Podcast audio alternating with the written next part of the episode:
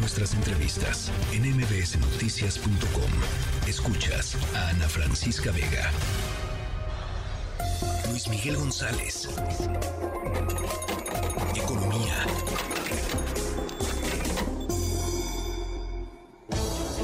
Luis Miguel González, me da mucho gusto platicar contigo.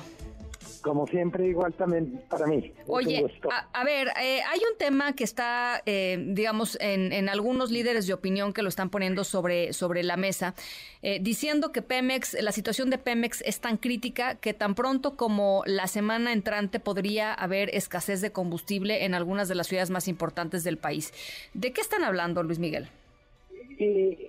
efectivamente hay una crisis muy fuerte de Pemex que tiene que ver con deuda de corto plazo, que tiene que ver con dificultades para cumplir con proveedores estratégicos, eh, que tiene que ver, yo diría, con uno de los grandes temas en las que esta admisión ha quedado, que es el rescate. No sé si la crisis se materialice en no abasto de gasolina y algunos derivados, porque mucho esto está en el terreno de la especulación sobre una empresa que informa o que comunica muy mal.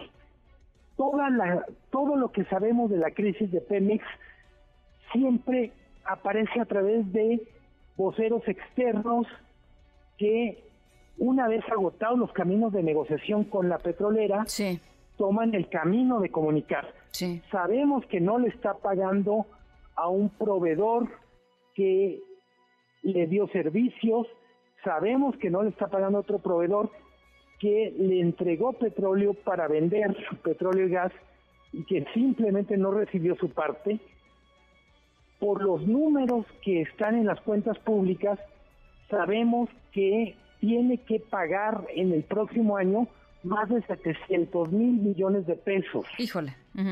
Es todo con Pemex, hay que decirlo, tratándose de la empresa más grande de México, todas son cantidades en donde aparecen muchos ceros después del número que, digamos, 720 mil millones de pesos, pues literalmente son prácticamente eh, nueve ceros detrás de los 727. Sí, qué barbaridad.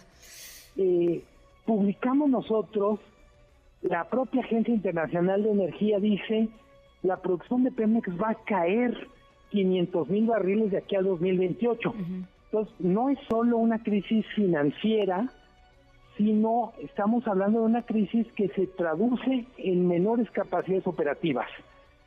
Eh, Ana Francisca, es muy difícil decir esto sí va a pasar, esto no.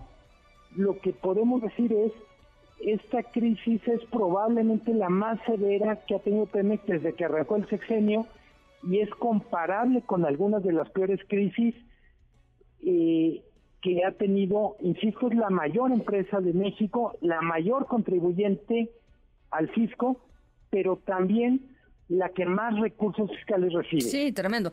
Ahora, eh, bueno, sabemos que Dos Bocas pues no ha refinado una, no, o sea, no, no hay forma de que Dos Bocas sea eh, hoy una, una solución para nada, al revés. Eh, financieramente, pues todavía sigue chupándole al Estado mexicano muchísimos recursos, pero no, no nos llevan diciendo cinco años, Luis Miguel, que, que, que había un reacomodo y una reorganización y una eh, y un mejoramiento en las condiciones generales de Pemex. O sea, no, no empezamos así el sexenio, digo, hay que recordar todas las pipas del huachicol y etcétera, etcétera. Pues no, no, no había eso como, digamos, como centro de la, de, de, la política pública y de la importancia que le estaba dando el presidente López Obrador al tema. O sea, que... sin ironía, siento que le salió mejor el cuento que las cuentas. Pues sí. La, la gran narrativa del rescate de Pemex tiene dos elementos. Uno es los neoliberales quisieran acabar con ella, pero Pemex es más grande que el neoliberalismo, lo sobrevivió. Sí. Luego, lo otro era, ya llegó un gobierno que entiende de petróleo, ya llegó un gobierno que tiene sensibilidad y lo va a sacar adelante. Hasta ahora lo que hemos visto es más un, una especie de taleganismo de Sí lo vamos a hacer porque tenemos la voluntad que un plan de rescate. Hay que recordar, uno de los innovables más duros con Pemex han sido las agencias calificadoras. Y básicamente lo que dicen es, no hay un plan de negocios creíble. Lo que Pemex dice que va a hacer no corresponde con su historia como empresa, no corresponde con sus capacidades, no corresponde con las capacidades de, de sus mandos directivos. Eh, lo hemos comentado en otros momentos, los expertos, los que conocen la industria petrolera dicen, Pemex es razonablemente bueno, es uno de los mejores en el mundo para producir petróleo en aguas someras, pero no es el petróleo que está disponible ahorita, que son aguas profundas y otras cosas. En buena medida, Pemex no es bueno para todo la refinación y producción industrial. Este afán de decir entre más grande Pemex es mejor, pues cabe muy bien en un relato sí pero desde el punto de vista de finanzas públicas... No, pues no cuadran los pues números. Cuando vemos el presupuesto 2024 y vemos por qué el dinero no alcanza, yo diría, hay una cosa que no puedes controlar, que son las tasas de interés internacionales. Sí. Hay algo que es natural y que hay que empezar a procesar, digamos, sin histeria, sin nervio. Es, estamos envejeciendo como, como población tendremos que dedicar más dinero a adultos mayores, tanto a través de programas asistenciales como en el cumplimiento de compromisos. Pero la otra gran, el otro gran agujero, el otro gran hoyo negro del presupuesto es el sector energético. Y ahí sí, pues yo diría es un daño autoinfligido de parte del gobierno. Bueno, pues eh, entonces, ¿hay posibilidades de que efectivamente no haya eh, gasolina? O sea... Eh, yo soy escéptico, yo diría que no es un riesgo real, pero volvemos al principio del comentario de Ana Francisca. Me encantaría que Pemex saliera y diciendo garantizamos que no va a haber o al revés, tome sus precauciones porque efectivamente no nos están saliendo las cuentas. Pues sí, porque te voy a decir una cosa, la verdad es que la gente, eh, pues ya en redes sociales está con el tema del tiquitiqui de no va a haber gasolina ni en Jalisco, ni en Monterrey, ni no sé cuánto, tomen, este, pónganle gasolina a su coche, etcétera, etcétera. Y, pues todos sabemos lo mal que salen estos rumores y lo que termina sucediendo en la vida real muchas veces, que es la gente enloquecida tratando de hacer este tipo de, de cosas, y eso sí meten a cualquier compañía, ¿no? Totalmente. Y es una empresa de interés público que, por Dios, tiene que comunicar mejor.